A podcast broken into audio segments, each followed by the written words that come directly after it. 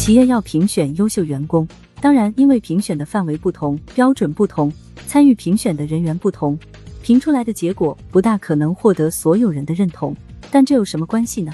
企业评选优秀员工是为了树立一个正向的标杆导向，是为了告诉大家企业认同的是什么样的员工。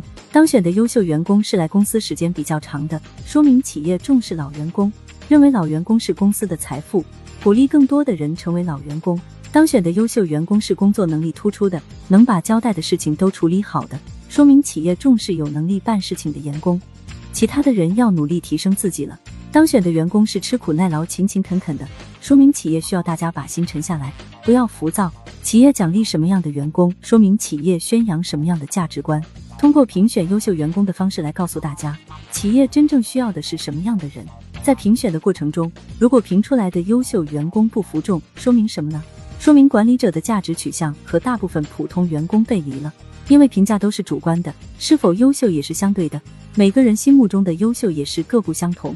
老板认为的好与员工认为的好，本来就会存在差异，毕竟屁股决定脑子。但是还是会存在相同的价值点，比如大家都想赚更多的钱，获得更多的利益。树立正确的导向，让大家能确立共同的追求目标，这对于团队的建设是很有必要的。企业要不要评选优秀员工？当然要，还要一直评，要评到大家都想当那个优秀员工。那么怎么评价呢？不能大锅饭一样的一锅烩，要分门别类的区分开来，有对比。不能把现场操作人员和管理人员一起评，不能把办公室文员和技术员一起评，不能把干部和群众一起评。能有量化指标的，就一定要数据化的结果来对比，比如出勤率，比如品质指标。不能量化的评价。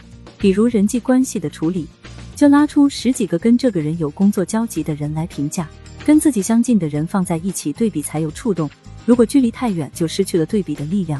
比如说，比尔盖茨和巴菲特的财富对你并没有什么触动，人本来就是有钱人。但是如果每天和你在一个车间干活的人突然一天买了彩票中了五百万，你是不是会有那种凭什么是他？敌心理 OS 呢？所以说，人会羡慕离得远的，嫉妒和自己差不多的，恨那些不如自己的。企业评选优秀员工，势必会在大部分的员工心里产生羡慕、嫉妒、恨的情绪。这些情绪如果产生正向的能量，将比你天天大喇叭喊要有效的多。如果优秀员工所得到的奖励具有一定的诱惑力，产生的触动将更大。什么样的奖励算是有诱惑力，是大家都想要的呢？金钱多少算多呢？在现在的经济条件下。金钱对于人的刺激越来越小，况且企业也不会在优秀员工这件事上砸出大金蛋来。名誉，企业内的名誉含金量有些低，那么给予什么样的奖励是可以让大家产生羡慕、嫉妒、恨的呢？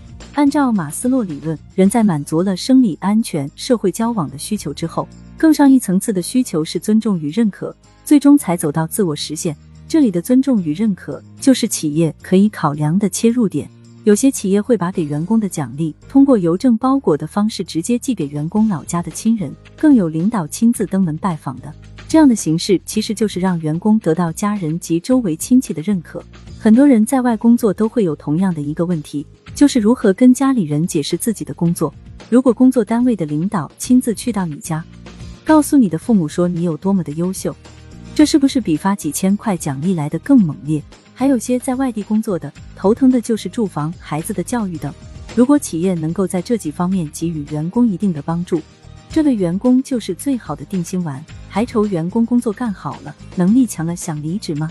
公司要不要评优秀？幺。更重要的是怎么评？评出来怎么奖励？怎么能让更多的人想得到这个优秀？公司的优秀员工越来越多了，这难道对公司不是天大的好事吗？